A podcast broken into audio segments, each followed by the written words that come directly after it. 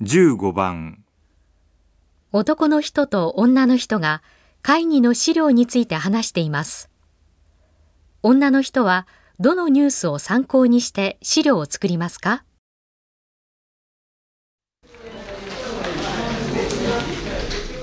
定例報告会の資料足りてる？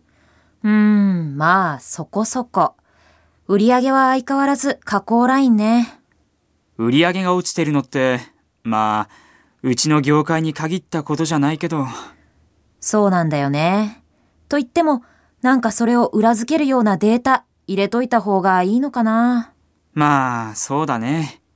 あ、今日のニュース、チェックした？え？まだだけど、なんかあった？うん。